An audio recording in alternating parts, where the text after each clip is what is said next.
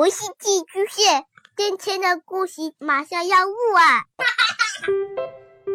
孩子的世界充满了色彩和欢乐，用有温度的声音讲你爱听的故事。白羊叔叔和大明的晚安故事。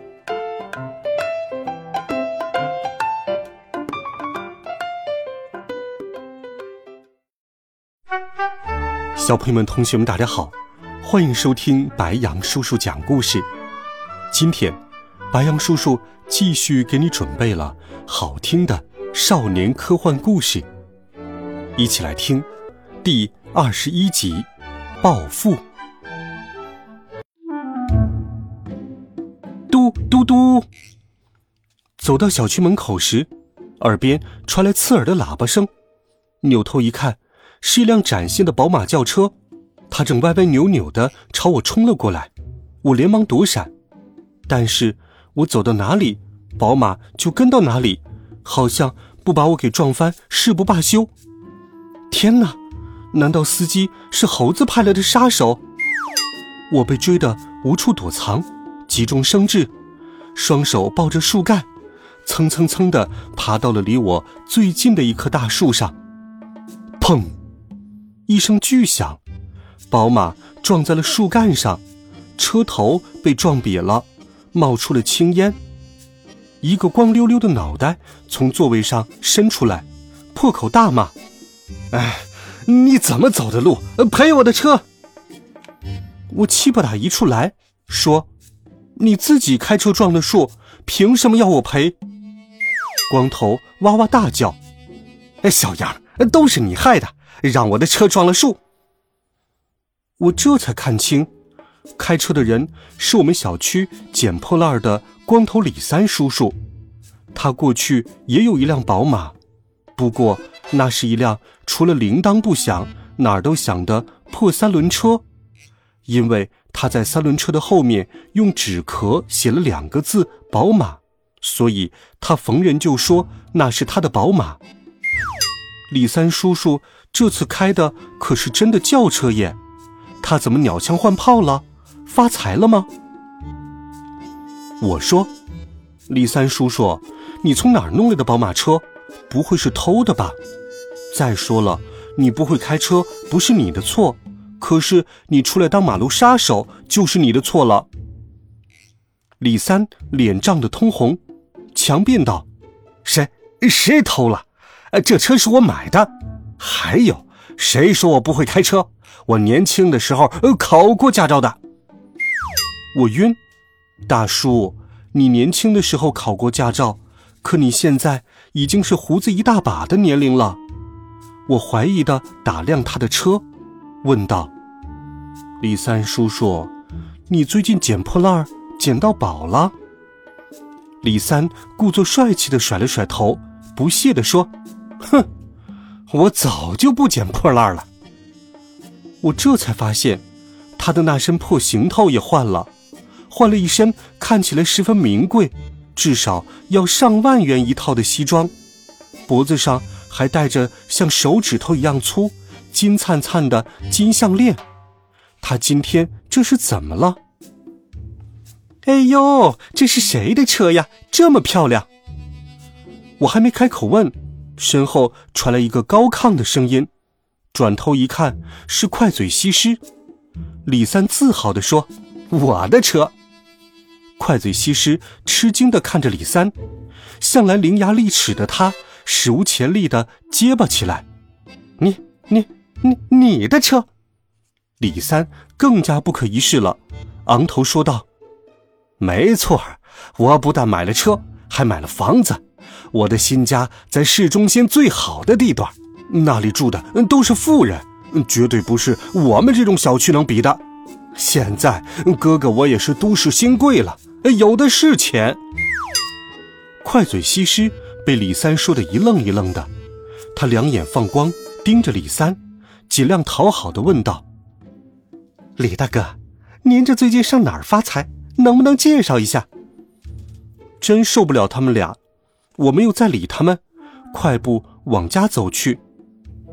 爸爸喃喃自语道：“真是奇怪，他哪来的那么多钱？我说，反正不关我们的事。哼，有钱了不起呀？我们曾经有过一百万，可是用来救济穷人了。爸爸说：“哦不，这事儿很可能跟我们有关。”啥？李三暴富跟我们有什么关系？路上，邻居们对李三一夜暴富的讨论不绝于耳，大家都很奇怪他从哪里赚来这么多钱。一回到家，爸爸就焦急万分的催促我上网，让我搜索一夜暴富的新闻。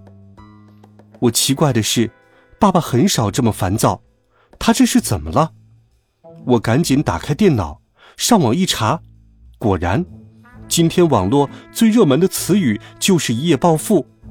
我还看到许多流浪汉以及像李三这样的赤贫阶层突然变成了千万富翁，买名车、买豪宅的新闻。我问道：“爸爸，你怎么会知道有很多人一夜暴富呢？”爸爸叹了口气说道：“哎，时间银行。”都是时间银行造的孽呀！我愣住了，好半天才反应过来，问道：“爸爸，你是说李三叔叔以及那些穷人会发财，是因为他们把时间卖给了时间银行？”爸爸说：“嗯，是的，可能他们还不知道问题的严重性。”我站起来，义愤填膺地说：“爸爸。”我们得想办法阻止这件事情。爸爸摇头说道：“哎，谈何容易！让我想想，好好想想。”可是几天过去了，爸爸都没有想出什么好办法来。我们给市长打过电话，但市长说，时间银行的各项手续都是合法的，政府无权取缔。我们只能眼睁睁的看着时间魔表泛滥。几天后，我们城市的人人手一个的将时间魔表戴在手腕上，大家的生活也因此发生了变化。迟到这个词从我们城市消失了，因为有了时间魔表以后，人们无论是上学还是上班，再也不会迟到了。大家的工作效率超级的高，因为怕被老板开除。员工们都争先恐后的超负荷工作，一天完成一个月的工作量，一个月完成一年的工作量。几乎所有工厂和公司生产的产品都在过去的十倍以上。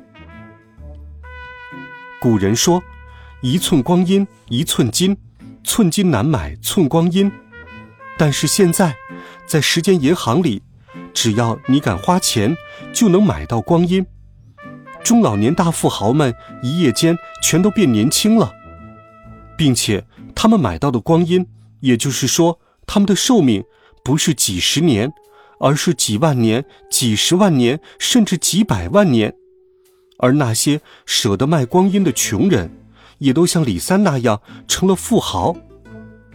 学校里的学生因为戴上了时间魔表，学习成绩突飞猛进。我成了全班最差的学生了，我的成绩和全班倒数第二名的老肥相比，差了一百多分。城市里面发生了多起抢劫案，劫匪们全都带着时间魔表，令需要局长签字才能带时间魔表追捕他们的警察很头疼，因为时间银行的时间是紧俏商品，有些地方出现了买卖光阴的时间黑市。时间黑市里的时间比时间银行便宜也更多，很多穷人都到黑市里去买时间了。这样的日子让我和爸爸变得越来越焦躁。好了，孩子们，这一集好听的科幻故事，白羊叔叔就给你讲到这里。温暖讲述，为爱发声。我们明天见，晚安，好梦。